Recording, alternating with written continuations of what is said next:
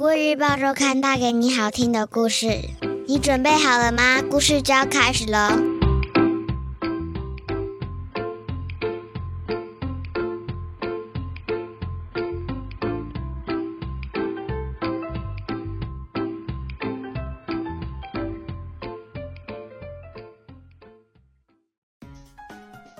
各位小朋友好，我是国语日报周刊的主编古文阿姨。你这周过得好吗？我们听故事的时间又到喽。农历春节即将来到，你有没有很兴奋呢？大家准备欢喜迎接兔年了。在说故事之前，想先问问大家：你听过年兽的故事吗？在古代有个传说，一种叫年的怪兽。常年居住在深海里，每到除夕夜，它就会爬上岸，捕捉牲畜或村民。因此，除夕这天，村民会逃到山里躲避年兽。今天我要说的故事就和年兽有关，故事叫做《年兽来我家》。故事在介绍新年来临，此次期待年兽的到来。没想到愿望成真，它和年兽之间会产生哪些有趣的互动呢？这篇故事的作者是儿童文学作家乌家莲。现在你准备好了吗？故事就要开始喽！天气一天比一天冷，家家户户都在期待新年到来，忙碌的张罗年夜饭的食材。此时在窗户外面贴了白色图画纸，上面用大大的字写着：“欢迎年兽来我家。”哼，大家都说年兽会吃人。我偏要亲眼看看。此慈将房间里的红色东西都收了起来，每天期待着年兽出现。除夕那天，大家吃完年夜饭，一边围着桌子守岁，一边开心的聊着天。此慈挂念着年兽，找借口偷偷溜回房间。没想到，才一打开房门，就看见里面有一个黑影。你你是年兽吗？此慈高兴的放声大喊：“外面不是写欢迎年兽吗？”一个声音不高兴的说：“此慈还没开口，一个毛毛的东西突然击中他的下巴。”把它撞倒在地，仔细一看，眼前是一团毛茸茸的，像是绒毛玩具般的生物。此慈忘了疼痛，忍不住笑了出来。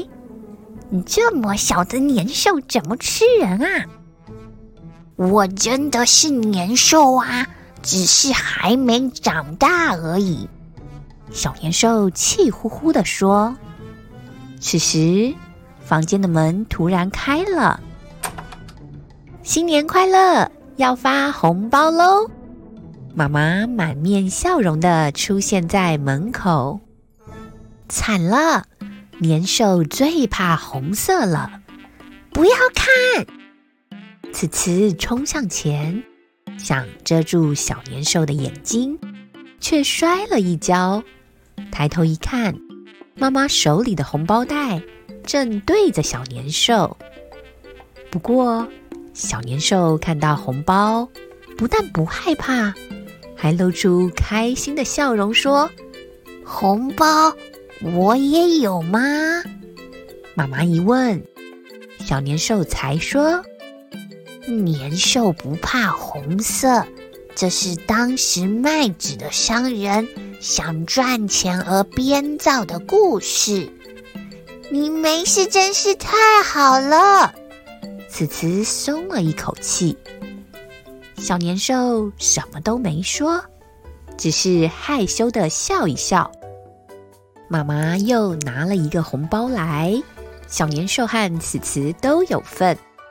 谢谢妈妈，新年快乐！此慈说：“新年快乐！”小年兽也跟着说，大家都开心的笑了。快要初一了。小年兽拿着红包和大家挥手道别。你要走了吗？此慈落寞的问。小年兽可以留下来呀。妈妈也说，再不回家就要放鞭炮了。小年兽纵身一跳，消失在黑暗里。我们明年见。此慈仿佛听见小年兽这么说，小年兽才离开，鞭炮声就此起彼落响起，人们互道恭喜，到处充满欢笑。虽然此次想起小年兽时，心里有点酸酸的，但他还是觉得这一年会非常幸福美好。小年兽，新年快乐！我们明年见喽。故事说完喽，你喜欢这个故事吗？如果让你选择，你会希望年兽来你家拜访吗？在古老的传说中，年兽害怕巨大的声响，也害怕红色和火光。因此，人们才有了贴红色春联以及放鞭炮的习俗。故事中的小年兽不害怕红色，甚至还开心的向慈慈妈妈领了红包。这点和原本的传说不一样，而是作者创作时的巧思哦。你对这个故事有什么想法呢？欢迎留言告诉我们。新年期间，《国语日报周刊》会停刊两周，我们的故事时光也一样会暂停两周。在这里，阿姨先跟大小朋友拜个早年，希望大家新的一年里都健健康康、平平安安。过完年，我们一样有精彩的故事。千万不要错过了哟！你喜欢这个故事吗？国语日报周刊上还有更多精彩的内容哦。如果你想订阅周刊，可以请爸爸妈妈上国语日报社官网，或是拨打订购专线零二二三四一二四四八，会有客服专员为大家服务哦。